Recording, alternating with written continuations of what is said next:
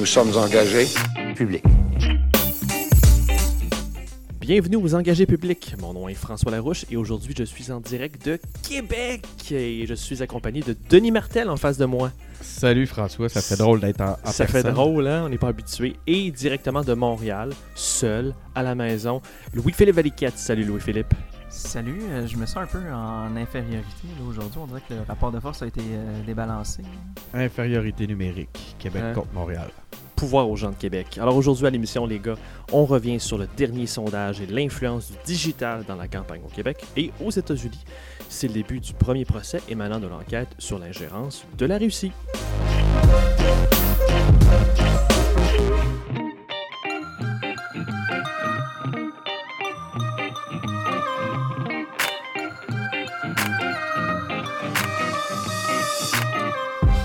Alors les gars, encore une fois, je suis à l'animation, c'est toujours un plaisir. Et JS est encore absent. Je, je comprends encore pas ce qui se passe, mais j'ai vu en ligne, il faut que vous m'expliquiez, j'ai vu en ligne qu'il y avait un problème de boisson. Euh, il parlait beaucoup de Beaumont. Les gars, qu'est-ce qui se passe avec JS? Je sais pas, moi je pense qu'il est en train de visiter la côte nord. je me fie à ses photos, là. Il pleut tout le temps. Il pleut, euh, il y a des grands paysages, il y a tout le Ouais. temps la mer est tout le temps proche. Ouais. Louis-Philippe, as-tu plus d'infos? C'est un peu comme euh, dire d'une côte à l'autre. là. En tout cas, parce que j'ai été, euh, puis comme vous deux d'ailleurs, peut-être que vous en souvenez pas, là. c'est pour ça que vous faites les. On avait trop bu. Ouais, c'est ça. D'ailleurs, je suis encore en train de Euh. boire des, des Heineken que je- que j'ai am- amené avec moi du chalet. à- C'est ça. Mais euh, Eh ben, Ouais, c'est ça. justement, toi, qu'est-ce que tu as fait cette semaine euh, avec euh, cette histoire-là du chalet? Ah, ben c'est ça. Donc la semaine euh, dernière, ben, c'était le mariage de JS. euh, Ah ouais, c'est vrai. Ouais, ouais, ouais, mon premier retour depuis un petit bout au Bas-Saint-Laurent, Gaspésie, là, selon si on parle de région touristique ou de région administrative, en tout cas. Euh, fait que, ben, je pense qu'on peut revenir sur ça. Premièrement, euh, c'était vraiment magnifique. hein, C'est vraiment une super belle région. Puis je pense qu'on peut se dire qu'on n'a rien à envier aux Rocheuses quand on voit le fleuve puis les deux côtés qui se font face. là, C'est c'est vraiment écœurant. Non, puis sans parler qu'on a eu un événement réussi. D'ailleurs, euh, LP, je voulais te remercier puis te féliciter pour ton animation tout au long du, de la soirée qui était au quart de tour, euh, au quart de minute, je pourrais dire. là, C'était parfait. Ah ben merci beaucoup. Puis tu vois, je- toute la pression était sur moi parce que si j'avais pas fait ça d'une main de maître, là, je suis sûr qu'il serait même pas marié aujourd'hui. Puis euh, les auditeurs vont pouvoir en avoir un avant-goût la semaine prochaine parce que je pars en vacances et c'est LP qui va animer. Alors, euh, de mon côté, cette semaine, c'est ça, je prépare mes vacances et c'est le van life avec ma fille euh, qui est prévu. J'ai un petit safari condo, donc euh, probablement des parcs de la CEPAC. Euh, Je pensais rester dans la région, aller au village vacances Valcartier. J'ai des beaux souvenirs d'enfance, j'aimerais ça les partager avec ma fille. Puis sinon, un petit peu les États-Unis dans l'État de New York. Et euh, ça va être ça pour la semaine prochaine. Toi, Denis, de ton côté? Ben, moi, cette semaine, ce qui m'a marqué, imaginez-vous donc que je commence à, il commence à avoir des gens que, de façon non sollicitée qui commencent à me dire qu'ils nous écoutent. Oui. Ouais, moi, je trouve ça vraiment cool. Euh, Je t'écoute. euh, On Même- veut des noms. Ben, écoute, c'est des collègues qui me disent Hey, euh, j'arrive dans des réunions, puis euh, Hey, j'écoute ton podcast. Ouais. D'ailleurs, je le salue. Euh, Salut, Olivier. Euh, Puis est-ce qu'ils te disent qu'on n'est pas pire ou euh, ben, ça, ça va la positive, ça va la positive. J'ai pas creusé trop de crainte justement de déterrer des ça. choses que j'avais pas envie. Mais euh, sinon, euh, il y a même mes, mes amis qui commencent à me traiter, qui sont encore militants dans, dans mon ancienne formation politique, qui commencent à me traiter d'apprenti belle-mère. Oh. je la trouve absolument parfaite. Ben, J'aimerais les saluer. Euh, sinon, euh, j'ai commencé à travailler quelque chose là, la semaine prochaine pour nous accompagner avec LP. On devrait avoir la, la présence d'un invité euh, spécial. On devrait avoir Clément Laberge, qui, s'est, Ouais. qui était président régional pour, le PQ dans la capitale nationale, puis qui, qui s'est présenté dans Jean Talon deux fois déjà. Fait que ça pourrait être super intéressant. Il va venir nous parler de l'importance de toujours bien écouter l'establishment.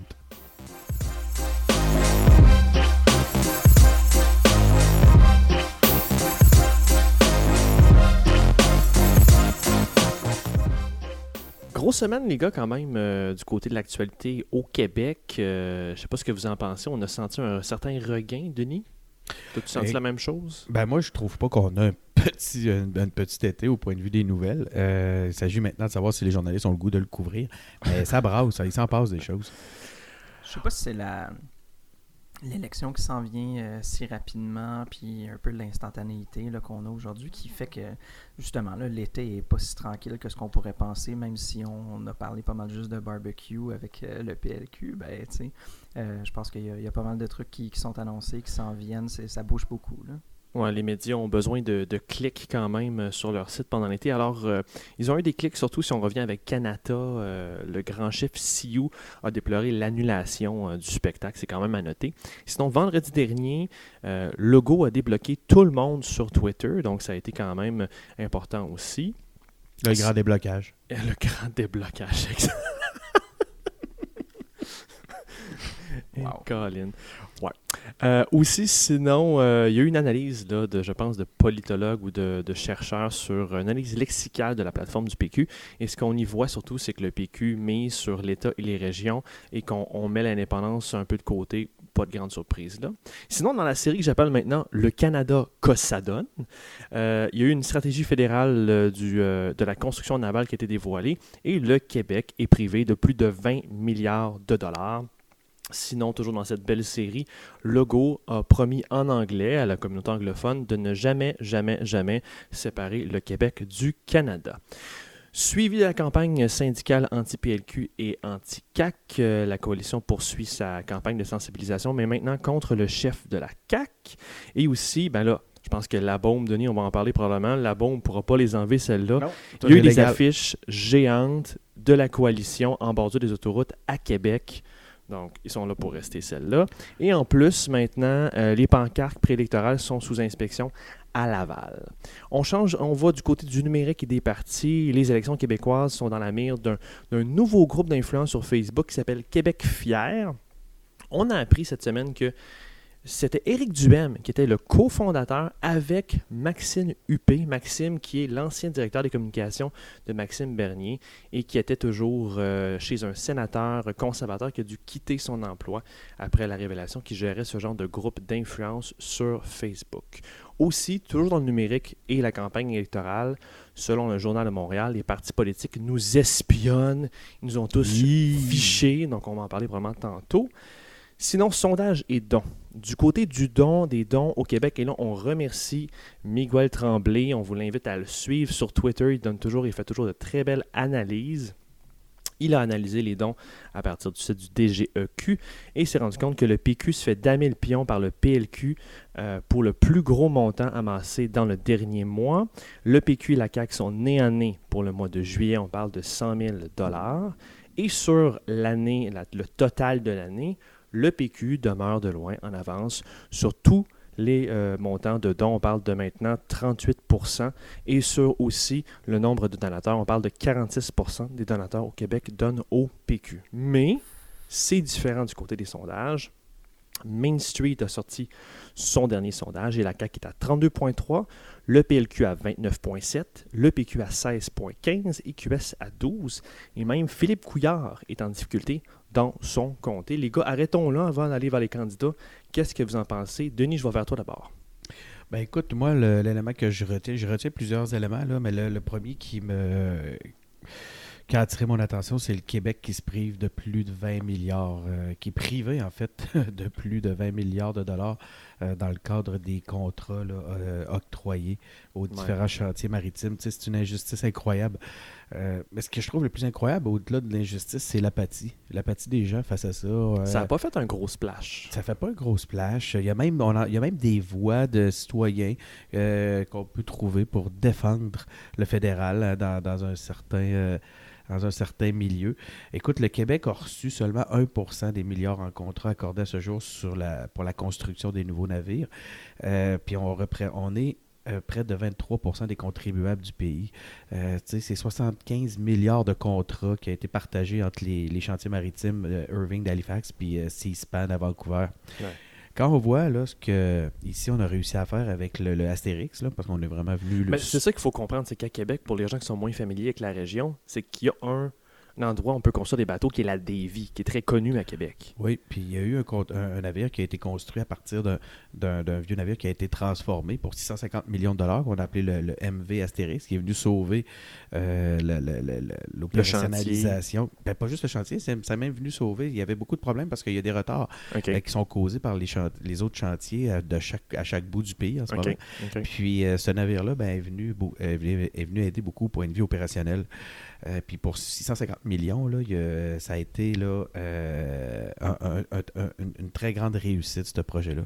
Puis, euh, fait que, tu sais, on, on se retrouve avec des demandes de, des forces navales, des forces canadiennes qui sont faites auprès du gouvernement actuellement. Puis Trudeau renverse les recommandations du comité de la défense. Fait que les, les coûts de construction des nouveaux navires explosent. Euh, Il y a des. euh, les- je vais te donner une idée. Là. Le ravitailleur construit par le chantier euh, C-SPAN, là, il, a passé de, il était supposé être de 2,3 milliards, il est à 3,4 milliards aujourd'hui. Puis toujours en retard. Ça, c'est l'équivalent de 5 navires ravitailleurs construits ici à Davie. Ouais. Tu sais, moi, je me dis à un moment donné, il va falloir un peu écouter les chiffres. On a beau avoir un agenda politique, on veut affaiblir le Québec, euh, on peut même se détester nous-mêmes. Vient un temps où il me semble que la sacro-sainte efficacité financière devrait venir reprendre du dessus, devrait reprendre le dessus, parce que c'est tout le temps ça qu'on nous met de l'avant quand vient le temps de prendre des décisions. Toutes les décisions sont prises sur des bases financières. Puis soudainement, parce qu'on a peut-être, on répond à un agenda qui nous affaiblit, ce serait soudainement moins grave. Moi, si j'étais Canadien dans le reste Tu du rock, Denis. malheureux. T'es Canadien. Bon, ça y est, tu m'as gâché tout. Salut, je m'en vais. Non, si j'étais dans le rock, si j'étais dans le reste du Canada, ben à un moment donné, je dirais, OK, ça va bien être des Québécois. là. Ouais. Euh, j'aimerais ça aussi que l'efficacité financière soit au rendez-vous. Parce que c'est LP, je vais, je vais me virer vers toi. Je sais pas si tu comprends un peu ce qui se passe. C'est quelque chose qu'on voit souvent arriver avec euh, les investissements dans l'industrie de l'automobile. À chaque fois qu'il y a des grands investissements du fédéral, qu'il y a des grandes actions du fédéral, on en donne un peu au maritime, à l'Ontario, puis on dirait qu'on ignore toujours le Québec. Qu'est-ce qui se passe ici? Ben là, ils ont voulu nous donner un, un pipeline, puis on l'a pas voulu, nous autres. là, tu sais. Non, mais sans blague, là, sérieusement, je pense que. Il n'y a pas grand gouvernement depuis un méchant bout qui nous ont pas. euh, qui ont pas donné au Québec, euh, peut-être, euh, je pense, leur dû. Puis, quand tu vas lire après ça les, journaux qui passent dans les autres provinces, particulièrement à Toronto, tu vois qu'il y a une espèce de. de- le, le Québec est plutôt vu comme euh, quelque chose qui est à mettre de côté. Fait que je pense que c'est pas surprenant que dans les décisions à Ottawa, ils, prennent justement ce, ce côté-là. là. On dirait que le Québec est tellement, a tellement un État fort, même si on peut, en, en ce moment, il y a un mouvement pour remettre en question peut-être la taille de l'État. Le Québec est, le Québec est tellement un, un pays qui a une place dans le monde que quand c'est le temps de diviser un peu les choses dans la fédération, on se dit ben, le Québec s'occupe de lui-même. Je n'ai pas besoin d'investir dans une entreprise, puis quand le provincial va le faire, tu sais. Ouais. Ouais, en même temps, on est. tu sais, Quand, je pense que c'est pour les, pour les élus à Ottawa, le Québec doit être quand même euh, je- une wild card, là, tu sais, comme une, euh, une donnée qui, qui est quand même difficile. Parce qu'on est deux peuples différents. ouais, ben c'est ça, mais après ça, tu sais, je veux dire, c'est pas, on, leur, on, on leur paye nos taxes puis tout, puis euh, je pense que ça, ça revient pas tout le temps, tu sais. C'est ça le problème. C'est parce qu'au final, on vote pas du bon bord. Puis je veux dire, je viens à Québec, puis je vois les, les autoroutes qui sont super et refaites, ça va du bon bord. Ah, Moi, je pense qu'il y a euh, clairement un mouvement. Il y a une stratégie pour affaiblir le Québec. Ça me paraît évident. Euh, je pense pas que ça soit de la paranoïa ou du, du, du complot. Conspiration. De la conspiration, excuse-moi, ouais, conspirationniste de penser ça. Euh, sinon, il faut regarder la, la piste de l'argent. Il faut voir, souvent ces décisions-là, on l'a vu, le gouvernement libéral euh, fédéral euh, répond et, travaille beaucoup plus près qu'on l'avait imaginé qu'elle allait le faire, qu'on pouvait imaginer qu'elle allait le faire avec les intérêts financiers. Sont avec leurs amis financiers, sont avec les- le, le milieu des affaires. Puis euh, on voit que les décisions sont très, très, très, très, très influencées par cet aspect-là. Je vais y revenir plus tard d'ailleurs. J'ai un autre do- dans un autre des dossiers que tu as soulevé tantôt, là, euh, Ouais. c'est aussi la piste que je soulève. Puis, tu sais, regarde, on, quand tu es rendu que tu achètes des, des pipelines là, privés, c'est comme, ça me paraît évident que ce qu'il faut regarder avant toute chose, c'est les intérêts financiers. Parlant de, brasser des grosses affaires, euh, ben, il y a quelqu'un qui va avoir de la misère puis qui va devoir brasser des grosses affaires. C'est le DGEQ. Euh, ça m'a beaucoup surpris quand même l'article en début de la semaine passée sur euh, les partis qui vous espionnent. Et je cite, les partis ont fiché les 6 millions d'électeurs. J'ai un message pour les gens qui nous écoutent. Yo, il y a quelque chose qui s'appelle la liste du DGEQ qui est une liste d'électeurs fournis par le DGEQ. Puis les partis vous ont fiché, là, ben c'est le DGEQ qui donne cette liste-là. Fait que Fait que c'est le DGEQ qui nous espionne, ça veut dire? Je veux dire, tu sais, partons pas en peur, là. C'est quoi non. cette affaire-là? Le DGEQ espionne personne. Tu sais, c'est- c'est- c'est- c'est- on peut, on pourra re-questionner le processus. On est une autre époque où il y a une sensibilité avec ce qui s'est passé avec Cambridge Analytica. J'en conviens, il n'y a pas de problème. Mais revenons un peu sur la couverture. Là. On va se calmer les esprits.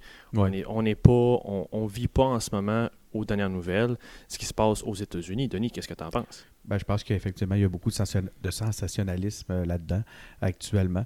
Euh, mais il y a des liens, quand tu regardes, tu sais, je, je- je lisais les différentes nouvelles à propos de ça, puis je voyais entre autres que, je sais pas comment on dit, le NGP Van, là, qui est utilisé par Ouais. euh, euh, le Parti libéral au Québec, c'est probablement le meilleur outil dans ce que je voyais constater. Oh, absolument, là, je suis d'accord. qui, qui est- qui est- qui a l'air d'être utilisé par les, les, les partis au Québec.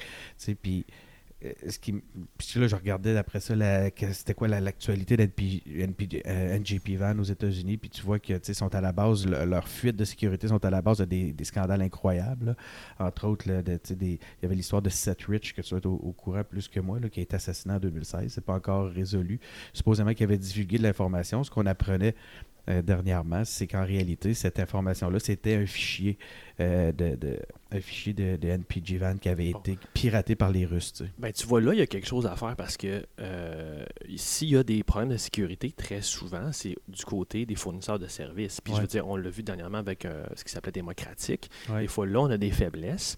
Puis, le DGE peut faire un certain re- resserrement. Et ce que j'entends de mes contacts dans tous les partis, c'est que c'est ce que le DGE fait en ce moment. Ils peuvent plus utiliser d'outils externes à peu près sans avoir une approbation externe du DGE ou ils sont sous enquête ou quelqu'un du DGE vient dans les partis puis regarde c'est quoi les outils externes parce que les partis, vu qu'ils ont la liste du DGE, mais des fois ils téléversent des données dans cet outil externe-là puis c'est là qu'il peut y avoir des fuites. Ouais. euh, J'ai Mais je peur pense- que. Vas-y, Je pense qu'on s'entend que, même si, oui, c'est des outils quand même franchement puissants puis tout, mais si on se rappelle comment ça fonctionnait, on peut appeler ça dans le bon vieux temps, le monde avait les adresses du monde, leur numéro de téléphone, Ouais. leur nom, tout sur des feuilles papier, là, tu sais, je veux dire... Je pense pas que, tu sais, oui, pas que t'es maintenant pas- on fait de la, on fait de l'agrégation avec les, les- les réseaux sociaux puis un, un peu Mhm. partout, mais je pense que le fait que ce soit sur un serveur, il y a beaucoup plus de chances que ça puisse être gardé secret ou confidentiel, contrairement à euh, des feuilles de papier que le monde court avec. puis les euh, gens le jour partaient avec dans le temps. Là. Ouais, puis il va falloir qu'on soit en mesure de légiférer. Puis de. J'ai peur que nos organisations soient en retard de ce Mais, côté-là. ils sont dépassés. Ils sont complètement dépassés en ce moment. Le- le- la pâte à dents est sortie du tube, puis essaye de le remettre dedans, ça sera pas facile. Tu sais, je veux dire, le DGE disait, euh, OK, on va regarder si on va avoir une espèce de phénomène un peu à la ingérence russe avec Québec fier. Et je cite, c'était quelque chose comme, on va monitorer, mais on ne vous dira pas quelles ressources qu'on met là-dessus. On va regarder ce qui se passe sur Internet. Mais, mais moi, je réponds bonne chance. Il y a une Ouais. question de staff, il y a une question de compétences. Puis pour avoir travaillé avec le DGE pendant mon expérience au PQ, je questionne sérieusement les compétences du DGE pour, euh, pour faire la job. Ils ont sérieusement besoin d'engager des gens compétents. Puis je- à la limite, il faut regarder ce que le gouvernement leur donne comme budget. Après ça, je pense pas qu'ils sont prêts pour euh, répondre à ce problème-là, à ce défi-là. Ben, Puis déjà, c'est pas facile parce que, tu sais, ils ont déjà, aux États-Unis, ils ont de la misère à gérer ce problème-là. Les Facebook, les Google ont de la misère à gérer ce problème-là. C'est sûr que le DGEQ euh, fera probablement pas le, dépassement de, tous les autres. Sérieusement, on s'entend que c'est quand même franchement difficile de de contrôler la fausse nouvelle sur Internet et tout. Fait que c'est sûr que c'est un gros défi. En tout cas, on va, on va changer, on va passer à un autre sujet, mais tout ça pour dire que c'est quelque chose qu'on va devoir surveiller, puis euh, qui, qui, va nécessiter notre attention pendant la prochaine campagne électorale, parce que on est le Québec, et peut-être on, est moins familier fédéral, mais le Québec est certainement faible et a de la misère à se protéger là-dessus. Denis, tu voulais nous, nous parler, revenir sur la fameuse campagne syndicale. Ben, en fait, c'est pas tant la, campagne. On a vu ce qui s'est passé avec ça. Ils vont nous faire des. Euh, ils vont avoir. Ils, relancent. Ils ont comme un deuxième volet à leur placement. Ils ont bien réagi quand même. Ils ont bien réagi. Moi, je pense que ça fait partie d'un plan structuré. C'est bien fait. Ah. Puis. Attends, attends, euh, attends. Tu es en train de dire que quand tu fais de la communication, il faut se prendre d'avance pour avoir une séquence?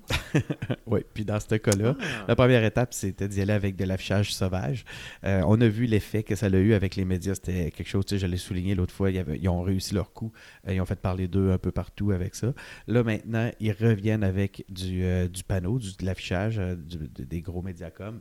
Euh, je trouve ça très astucieux. Ceux-là sont légaux.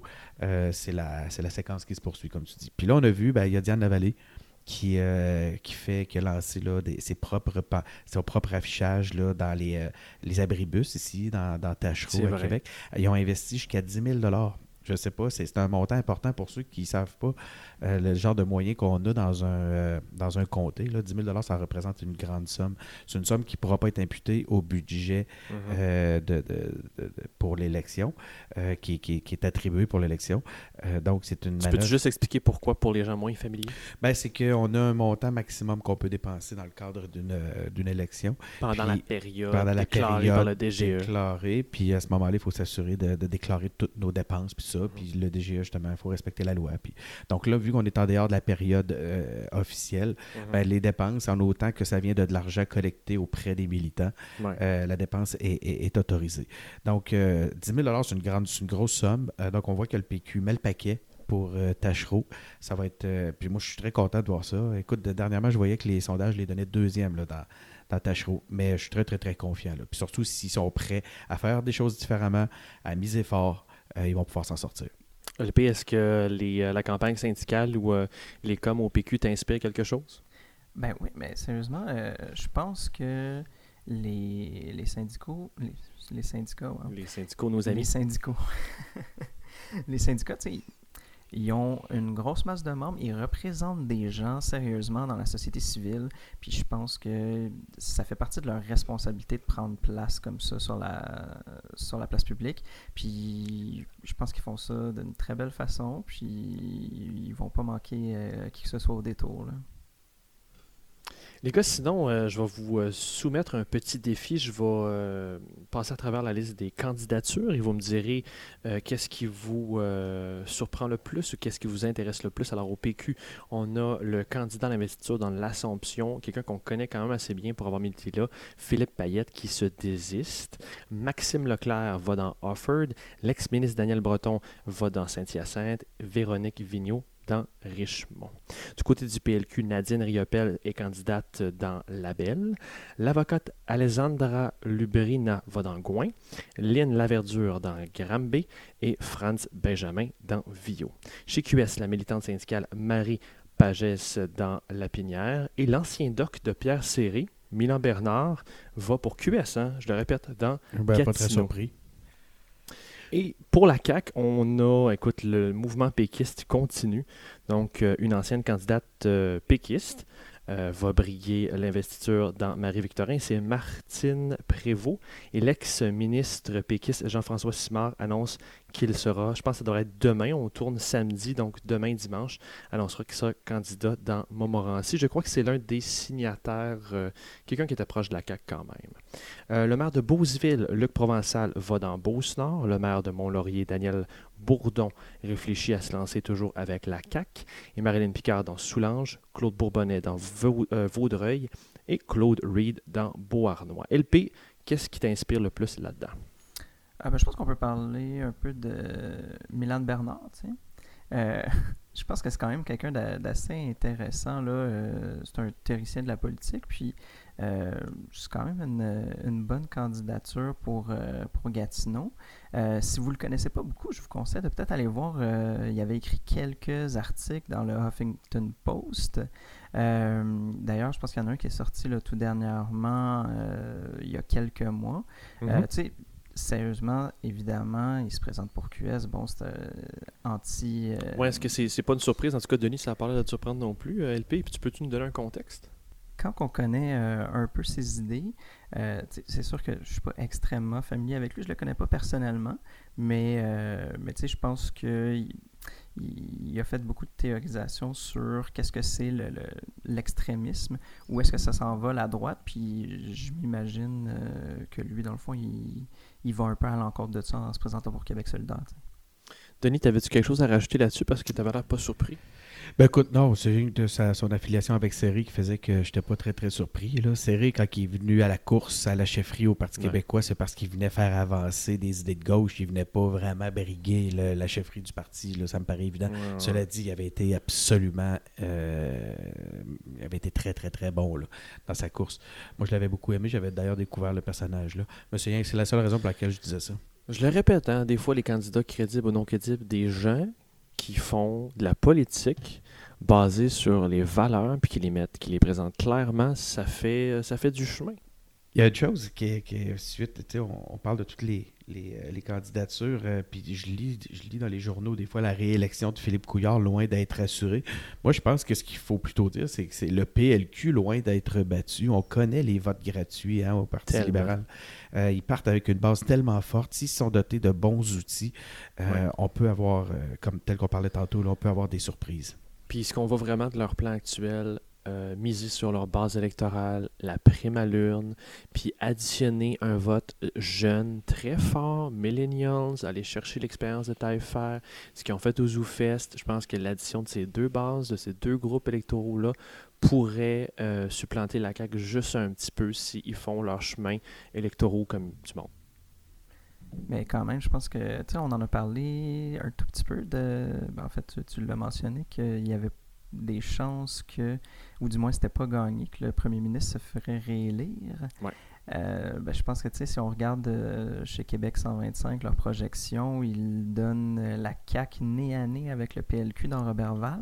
Ah Puis c'est quand même quelque chose parce que, tu sais, si on, on regarde en 2014 ou avant, là, il était complètement en dehors de la map.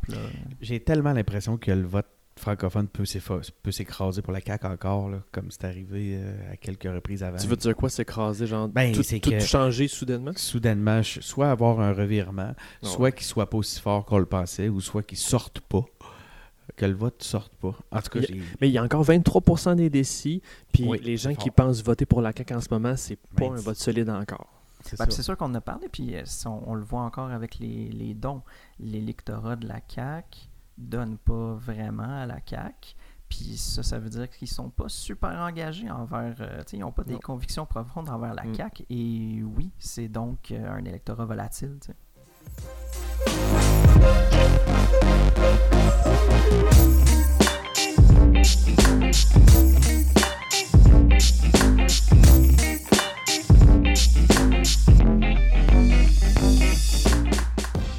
Du côté des États-Unis, ça brasse toujours. Euh, Michael Cohen, qui est l'ancien avocat de Trump, a affirmé que ce dernier, M. Trump, savait qu'il y avait une réunion avec les Russes euh, organisée à la tour Trump en 2016. Léger contexte rapide.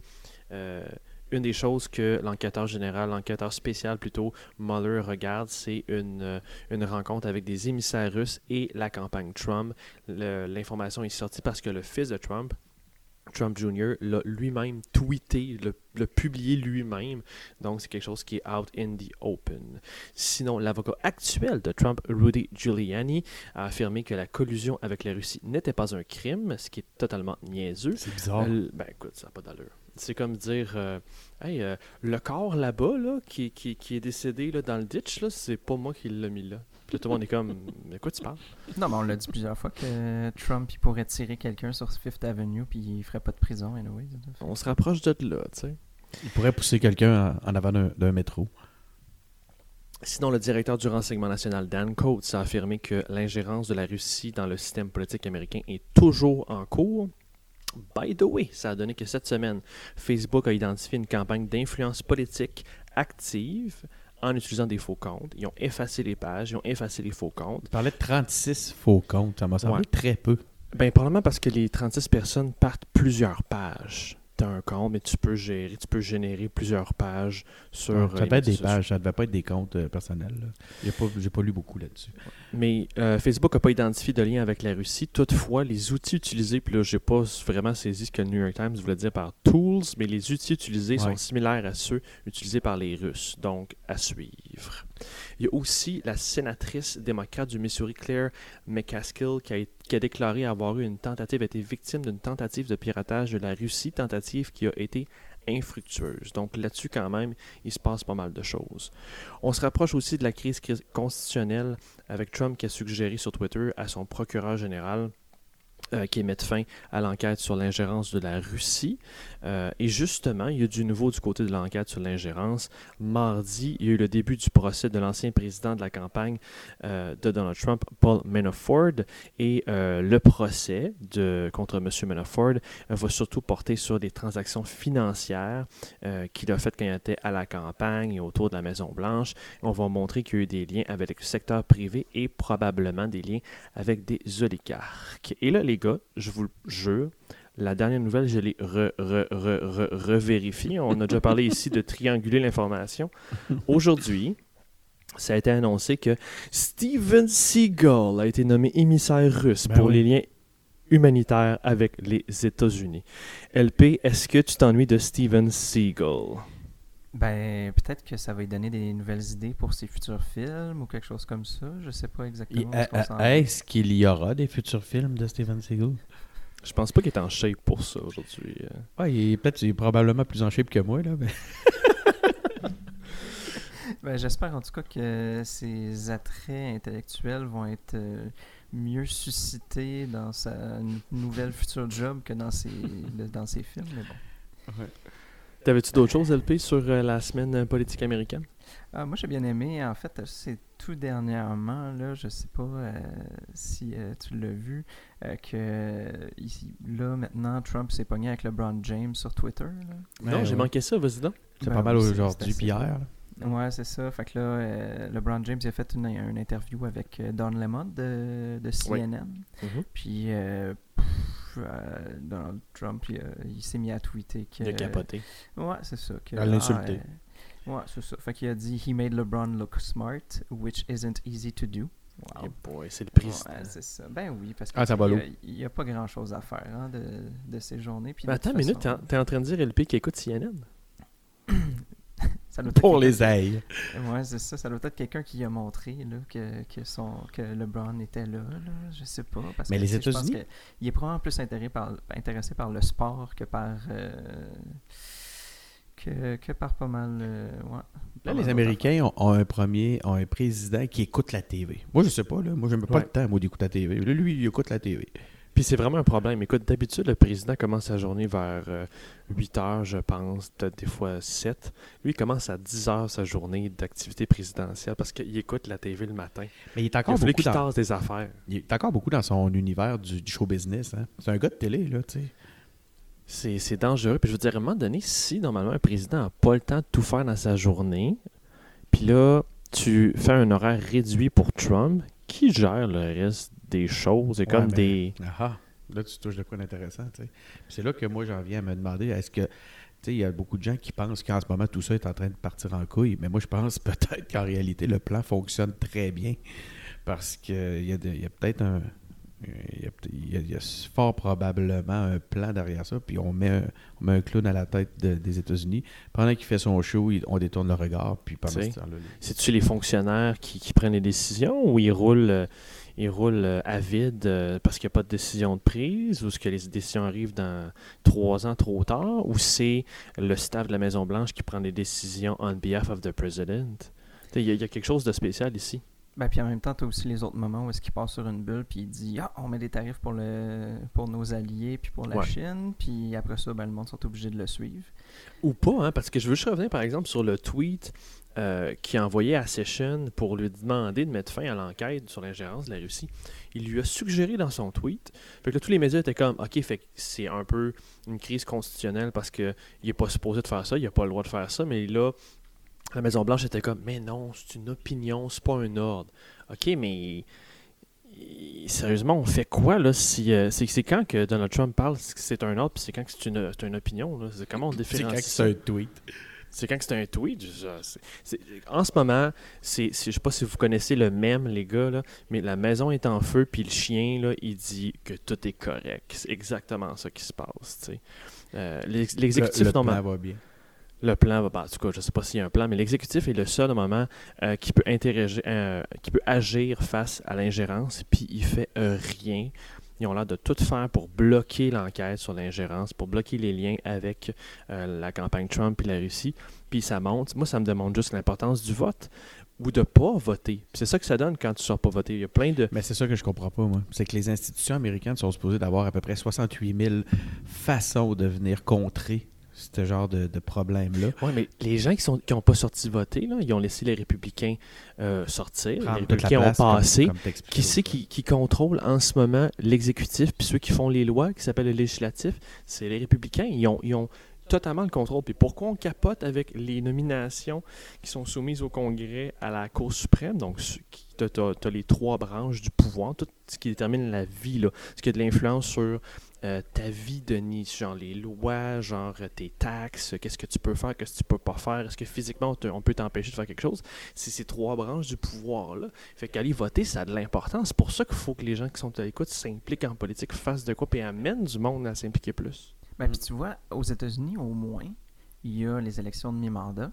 Fait que bientôt, là, c'est en novembre, les gens vont pouvoir aller voter, puis peut-être essayer de rebrasser un peu certains sièges. Euh, il y a quand même une bonne proportion des, des sièges euh, au Sénat, puis euh, à la Chambre des représentants qui sont... Moi, je pense en que fait, là, en ce moment, les démocrates ont plus de chances de prendre la Chambre des représentants que le Sénat. Le Sénat, c'est plus dur parce que tout le Sénat n'est pas en élection cette année. Ouais, c'est ça. Mais au moins, ils ont quand même un recours euh, à, à tous les deux ans ou quelque chose comme ça. Euh, si tu refais le parallèle avec ce qu'on a au Québec et au Canada, mettons qu'un jour, euh, il y a une élection, puis c'est quelqu'un dans le genre de Donald Trump qui est élu, on est pogné avec pendant 4-5 ans, on s'entend? On n'a pas, nous, on n'a pas de mesure d'impeachment au Québec.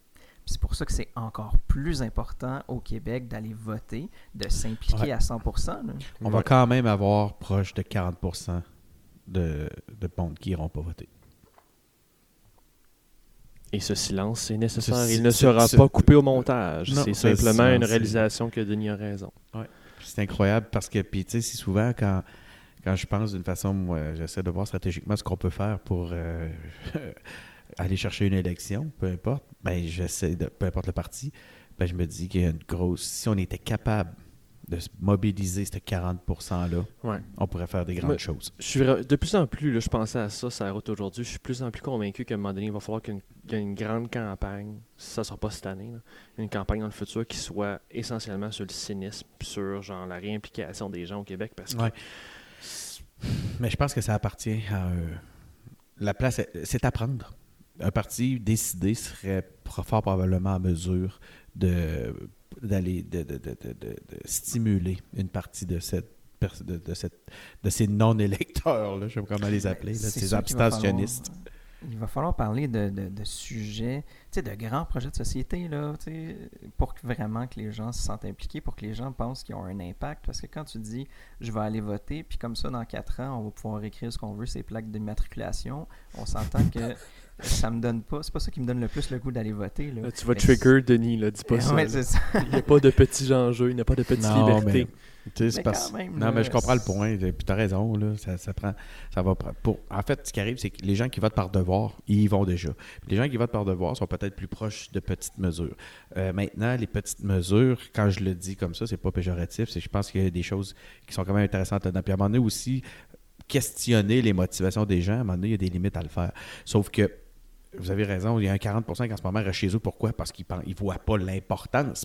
Parce que c'est des, sur le tas des niaiseries et ils ont foncièrement l'impression que peu importe où va leur vote, ça va donner exactement la même chose. Parce qu'il n'y a rien de plus triste que quelqu'un qui pense ça. Si tu t'occupes pas de la politique, la politique va Elle s'occuper s'occupe de de toi. toi. C'est Chartrand là, qui était. Il y avait une Et on le voit aux. États-Unis.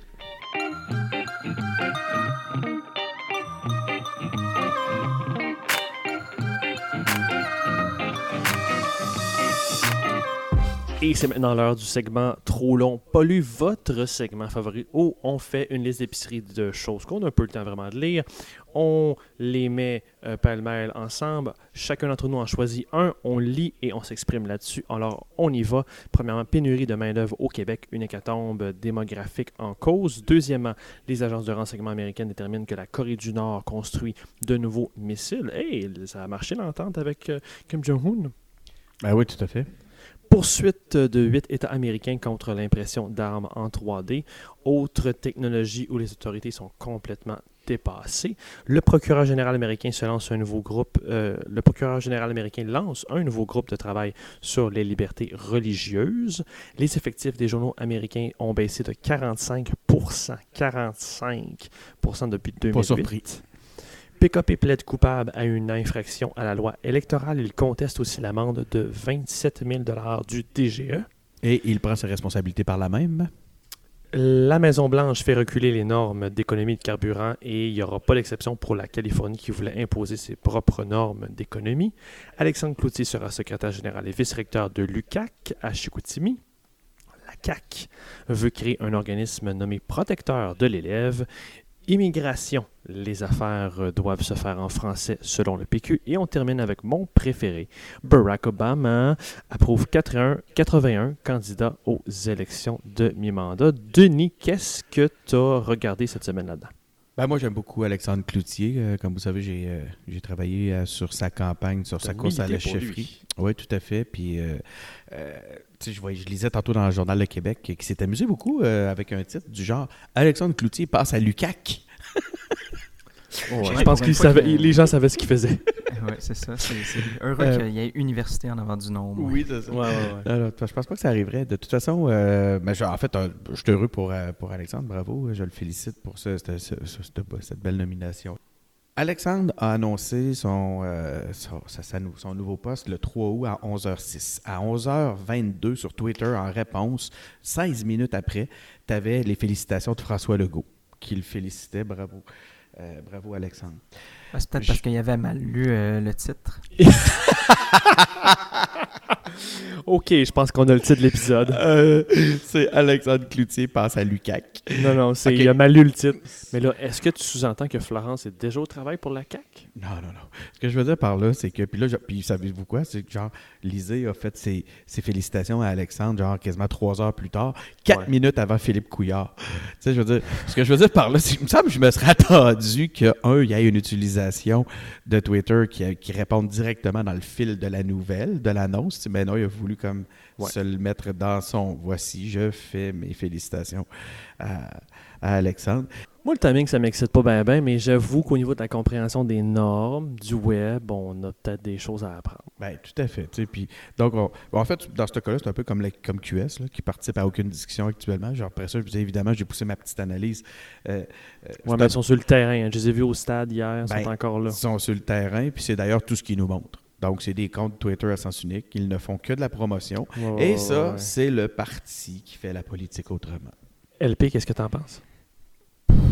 Sérieusement, euh, moi, comme, comme tu disais... là, Ou généralement sur l'annonce de Cloutier? Ben, tu- ben, premièrement, comme tu disais, les timings, ça, ça me dérange pas trop, trop. Puis, sérieusement, tu sais, je sais pas si, je sais pas à quel point il a fait passer ça par, euh, par euh, le côté politique pour leur dire, ok, regardez tout le monde, je m'en vais à l'UCAC. Euh, c'est sûr que, tu sais, en tout cas, comme je te dis, là, ça me dérange pas bien, bien. Mais, ben, je pense que c'est quand même. euh, c'est quand même le fun de voir euh, des gens qui après ça se réinvestissent ailleurs, toujours dans la sphère publique. Euh, je pense que ça montre qu'il y a quelque chose à faire après la politique, puis Oui. qu'il vont, il va certainement continuer à avoir une influence sur, sur autant sur les jeunes. Tu sais, c'est sûr que c'était quelqu'un Oui. qui était quand même assez apprécié des jeunes. Euh, puis je pense qu'aller à l'UCAC, là, c'est vraiment un endroit parfait pour lui, exactement. Oui, puis il va quoi? pouvoir faire une différence. là. En dehors de mes petites analyses à deux scènes, là, puis de mes, mes petites jokes, puis mes, mes- j'essaie de trouver de la, de la polémique, parce qu'il n'y en a peut-être pas. Là. En dehors de ça, il reste une chose, c'est qu'Alexandre Cloutier semble très, très, très bien dans sa peau depuis qu'il euh, a annoncé son départ. Euh, On dirait qu'il respire euh, beaucoup plus aisément là, que lorsqu'il était dans, dans tous ces, euh, les- problématiques politiques.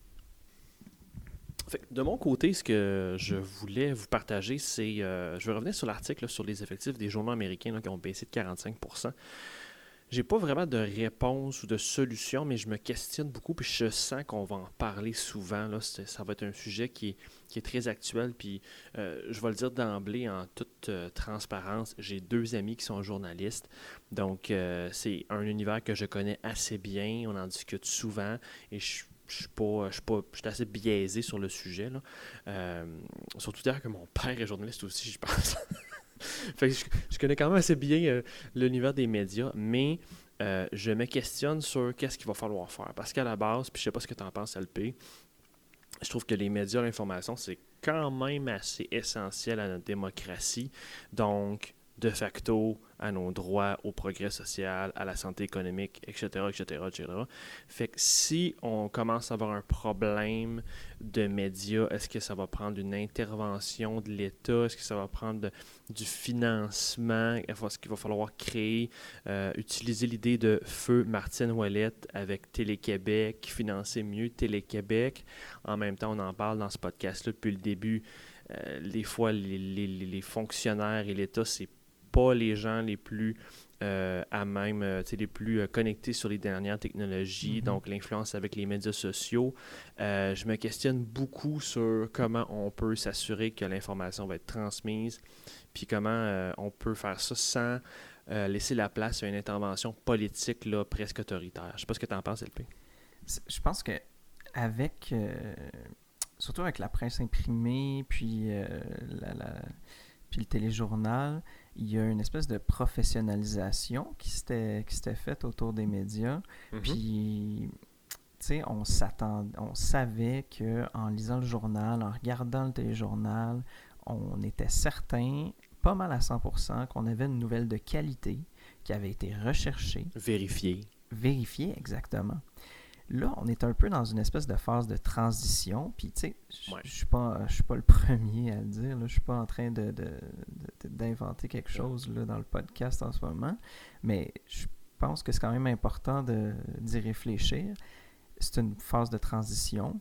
On s'en va de plus en plus vers ce que, ben, ce que toi et moi, puis Denis, on est en train de faire en ce moment on n'est pas des journalistes professionnels, mm-hmm. mais on vient donner un peu de l'information, mais aussi avec notre opinion sur euh, qu'est-ce qui se passe dans le monde.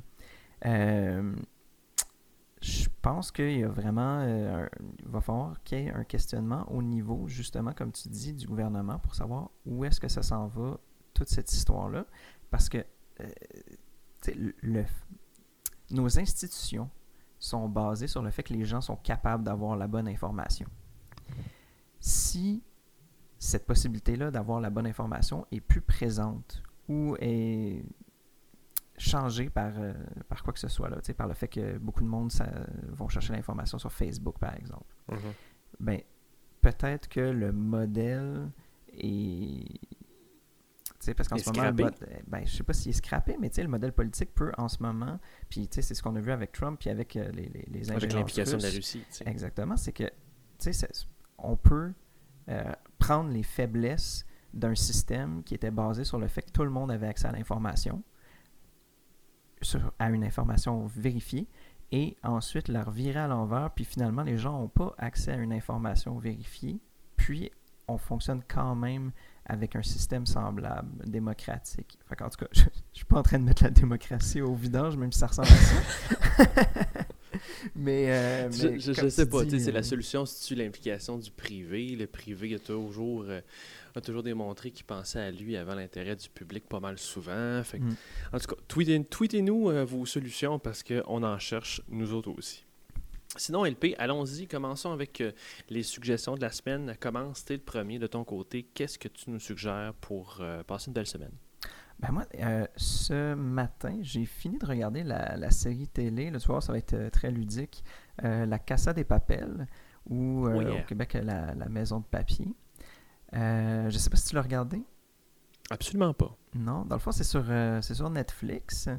c'est quand même assez écœurant. Dans le fond, le, le, préambule, c'est une série espagnole. Euh, ça l'a passé à la, à la, télé en Espagne, euh, sur euh, la télé au poste 3 ou quelque chose comme ça, en tout cas. le, dans le fond, ça se passe à la, fabrique de monnaie, puis durant toutes les deux, les deux saisons, ça raconte l'histoire d'un braquage qu'il y a à la fabrique de monnaie. Euh, où est-ce qu'ils fabriquent bien évidemment des euros.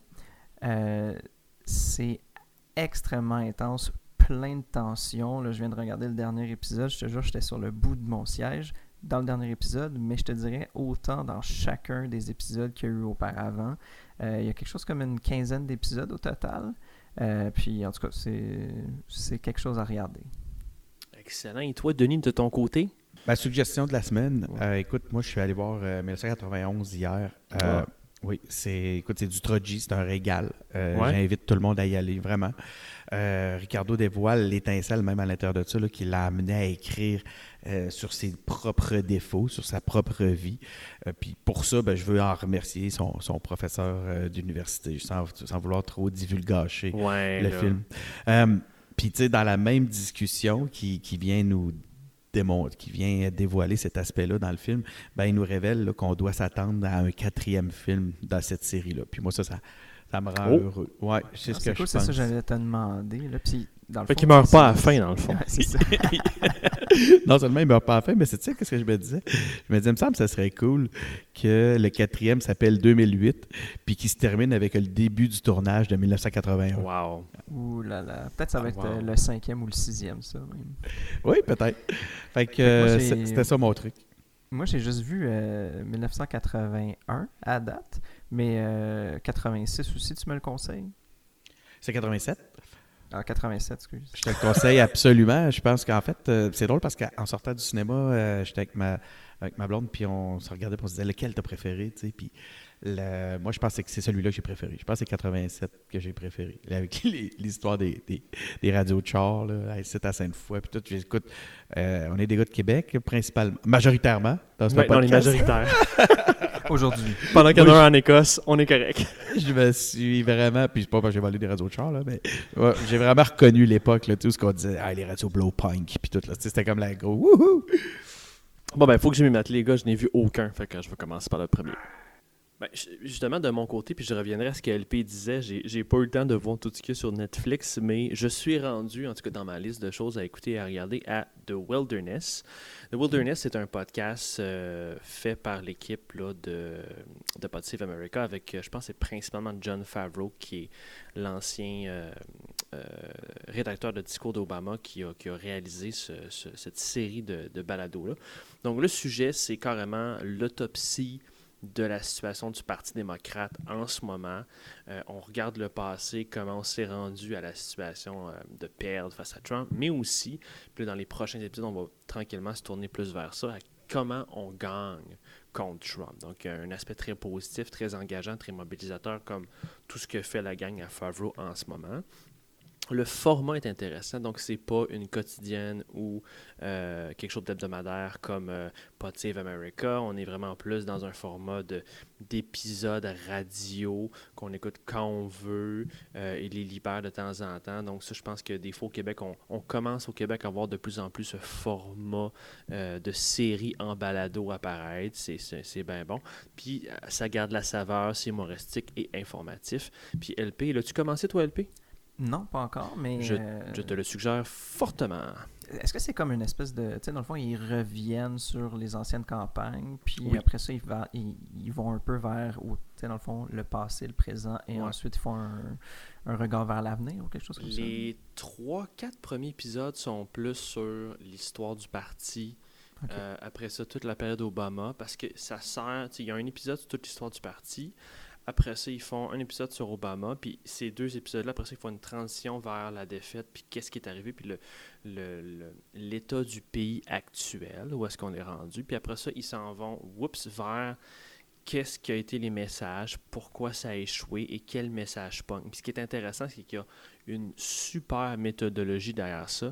Euh, le chercheur Antoine P va aimer ça, je pense, parce que il, font, oui, ils vont voir des commentateurs, Oui, ils vont voir des gens qui ont été des acteurs de ces différentes époques-là, autant la dernière élection que la période Obama. Sauf que ils ont fait des focus group et on dirait pas mal euh, avec des électeurs de plusieurs groupes démographiques. Puis j'en reviens, on en parlait, on a parlé déjà. C'est quelque chose que je trouve qu'on fait pas encore de bien expliquer le morcellement démographique au Québec. Ça se fait un peu, mais pas assez euh, dans notre politique ici. Euh, ils vont Je vraiment pense parler fait à des... surtout euh, angl- anglo-franco, puis on s'arrête pas mal là.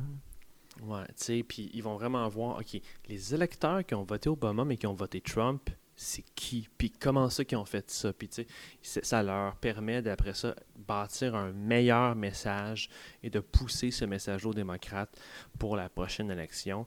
Est-ce que c'est quelque chose qui va être intéressant après euh, l'élection du 1er octobre prochain, le 2 octobre, à voir, qui sait. Et voilà, c'était notre épisode de cette semaine. Merci tout le monde d'avoir été là. Engagez-vous, hein, impliquez-vous, c'est important. Les partis politiques recherchent des gens, la campagne s'en vient.